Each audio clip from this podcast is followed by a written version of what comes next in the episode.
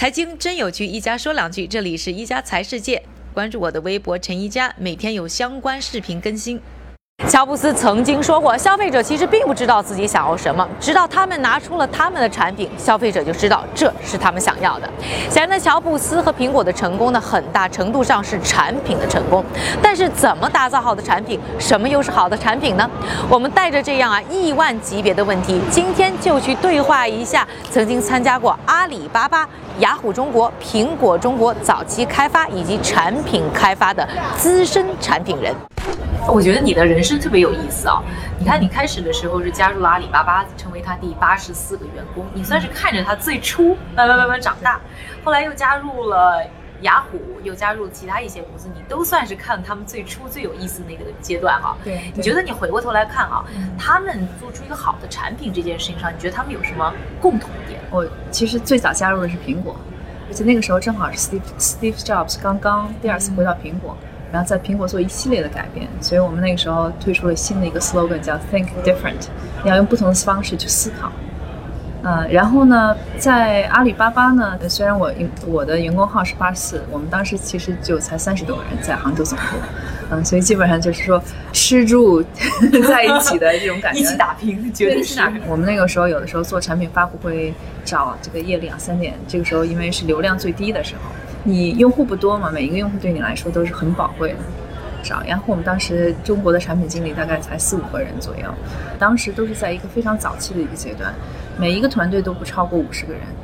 嗯，那那个时候的话，几个共性其实就是说，第一个，没有任何一家公司说我最大的目的是为了上市，呃，或者是我上市公司为了更多的盈利。啊，或者说我比如说有些 KPI 是跟直接跟呃销售啊、用户啊、数量什么直接直接挂钩的，没有一家公司是讲这个的。我们讲的其实都是一个相对来说更长远的一个，是你公司到底是你你想做什么样的公司，你要帮助什么样的人。嗯，从阿里巴巴的角度，我们当时作为一个特别小的在杭州的一个创业公司，其实我们当时的主旨从一开始就是说，让天下没有难做的生意，因为阿里巴巴在杭州。杭州呢，是在浙江，浙江和广东是国内最大的两个制造省之一，对吧？那么，呃，在浙江当个时当时呢，比如像义乌啊这些地方，其实在很每个城市都有很多很多非常小的这种 mom and pop shops，就是小生意人，对吧？上你看他们做生意，可能一家是做纽扣，一家是做蜡烛，啊，但是每家都很辛苦。那当时在没有互联网的情况下呢，他们和去找买家和卖家的方式其实都是通过外贸公司。外贸公司当时可能会达到，比如说百分之五十的利润都会被外贸公司拿走。呃，而且因为你没有你你不能讲英语，你不能找买家卖家，对吧？你也没有这个关系。然后那个时候也会说，我要是没有不认识你的话，我为什么要买你的东西？我怎么相信你？所以这个诚信，网上购物的诚信，当时最大的一个瓶颈。所以我们的想法就是说。呃，九十年代末的话，互联网真正改变了人和人沟通的方式。嗯，你可以有一个网友，你也可以很有一个知心的网友，对吧？网也可以有网恋。所以呢，这种情况下呢，就是说，你真的有其实有这种诚，就是人和人心的沟通，或者是这种诚信的沟通，是有可能通过网上这种方式来解决的。那为什么不能把这个搬到买买家卖家做生意上？嗯，所以我觉得这个当时我们。帮助了很多的这种生意人，就是小小的这种呃 small medium medium size business，然后他们在呃跟我们沟通的时候，对我们是特别感激的，啊，所以我就当时做产品的时候，我们的嗯客服部说，你看今天又有这个用户讲怎么帮助他们了，然后这个其实就给你一个非常大的一个动力，嗯。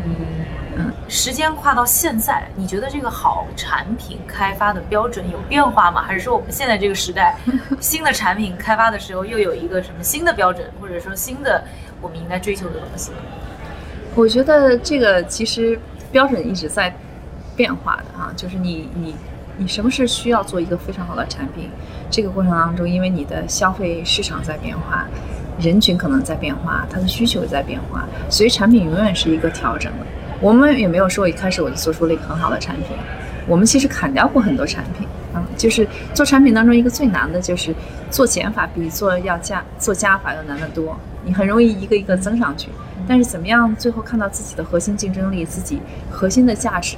还有你的核心用户需要的东西，你怎么样把它一下一下减下去？这样，所以在你所有做的产品里面能够做到第一、第二，这个是最难的。当然，哎，我感觉从你的人生轨迹啊，我觉得你最感兴趣应该是产品。开发初期的那一段，然后现在呢，你不管是教书还是说做孵化等等，也是在帮助这些早期的团队。哎，那你觉得在在这样一个阶段，就说因为之前是看到一些成功的案例嘛，现在你可能看到更多学生啊，或者是初期的一些产品的案例，你觉得就说大家最容易在哪个问题上会陷入迷思，或者说最最需要在产品开发初期最需要解决的问题，对这些年轻人来说是什么？很多人都说到过这个是怎么样去找产品痛点，对吧？第一个就是说你你你到底是给谁服务？它这个痛点到底是什么？到底是一个真正的痛点，还是一个一个我们说不痛不痒的一个小的功能？所以这点还是蛮重要的，因为。嗯，很多时候作为一个产品的设计人的话，哈，你会加入自己的这种脑补，自己的想象。年轻一点的这个产品经理可能会，比如做在企业产品的时候，他没有太多的这种企业产业经验，可能他需要补一些课。那我们比如说，呃，有一顿你有一些经验的这种产品经理的话，其实有的时候要把这个经验要这个包袱要放下去，因为你过去的成功经验不代表现在的经验，你过去服务的人群不代表现在的人群。那你要现在让我要做一个给高中生的产品，我肯定还要回去跟高中生要混一段时间，对吧？才能真正的就说去体会到，那真正痛点是怎么怎么样痛点呢？不是说他我需要一个新的功能，人家跟你讲说我需要一个新的功能，新的一个产品特性，这个这只是一个描述，我们叫 feature，就是你的你的你的这种产品特性的描述，但你中间的根是什么？你要挖下去啊！我来举个例子吧，我有举个例子，比如说我们以前在。汽车的这个装配当中，其实有一个需求，从用户提出来的，说用户说我要一个后视镜，这个后视镜可以三百六十度可以转的。那么产品经理可能把这个需求拿回来，说我回来要做怎么样把把这个后视镜做三百六十度转的。但是实际上做一个好的产品经理，你要问一下，为什么要三百六十度转呢？他会回答说三百六十度转，这样我可以看到更多的东西。你为什么要一定要看到这么多呢？因为我怕会撞到其他的。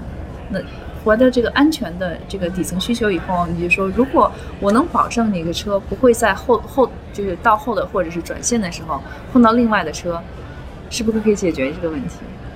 那所以这样的话，你的再回到你的解决方案的时候，它可能就不是一个三百六十度转弯的一个后视镜，可能会是一个后边的倒车雷达系统。可能会是一个其他的不同的这种 sensor，就是感应器，保证你车在后，比如说到后的时候，或者转弯的时候、转线的时候、并线的时候，不会跟其他车进行碰撞。那么这个时候你在不同的这种呃解决方案里面再去衡量，说哪一种可能是开发的成本最越低，对吧？所以为什么我说产品经理在很多的过程当中，他并不是在后面的解决方案，而在早期的时候应该多花一点时间去亲真正的了解为什么这个。为什么用户需要这个功能？这个新功功能有多重要对他们来说？然后这个有多少代表性？嗯，呃，因为现在啊，我也很好奇，现在我们又有了很多新兴的一些技术。这两年，比如说前两年比较火的，像 VR、AR，嗯，像现在开始大家在谈的这个区块链，其实这些新的科技都有很多的优势，但是似乎我们都没有看到所谓的说每个人都在用或者很多人在用的 killer app。那这是这些技术本身没有，就说准备好呢，还是说他们在开发这种新产品的时候，还有，还有还是和这个大众的需求有脱节呢？其实这些都是一些这个新兴的技术，技术呢是一个工具，工具呢是用来帮你解决一个问题。如果你这个问题没有找的很清晰的话，不管什么样的工具，其实没有什么太用，对不对？嗯，那么举个例子来来说吧，比如说，呃，你刚才讲的是是不是技术本身需要有突破？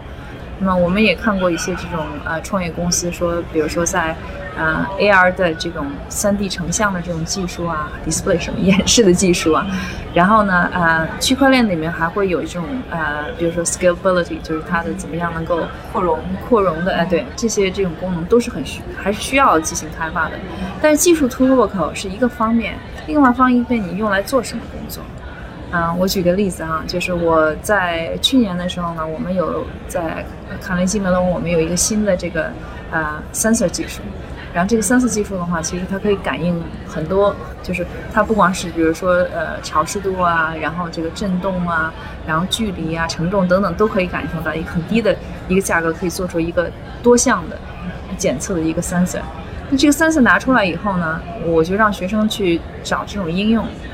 最后呢，有的应用做出来是很有用的。比如说，它在煤矿领域里面，在地下煤矿你看不见的情况下，怎么样能够呃用这个 sensor 来帮助不同的车，呃什么时候取货，取多少货，然后它在不同的车之间怎么交叉，更能够提高效率。而且呢，在煤矿这个产业里的话，很多的因为在美国的稀有矿里面，它可以做一个很快的一个决定，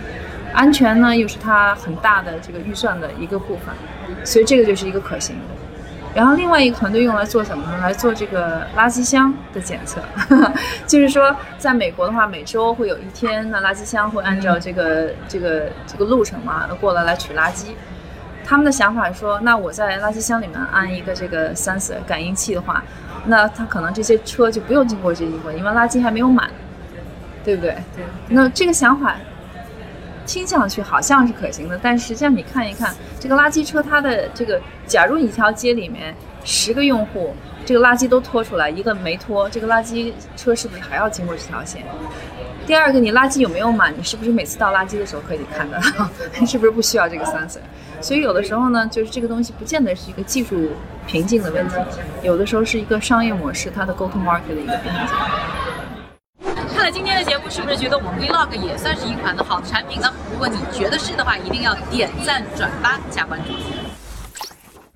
感谢各位的收听，我们明天再见。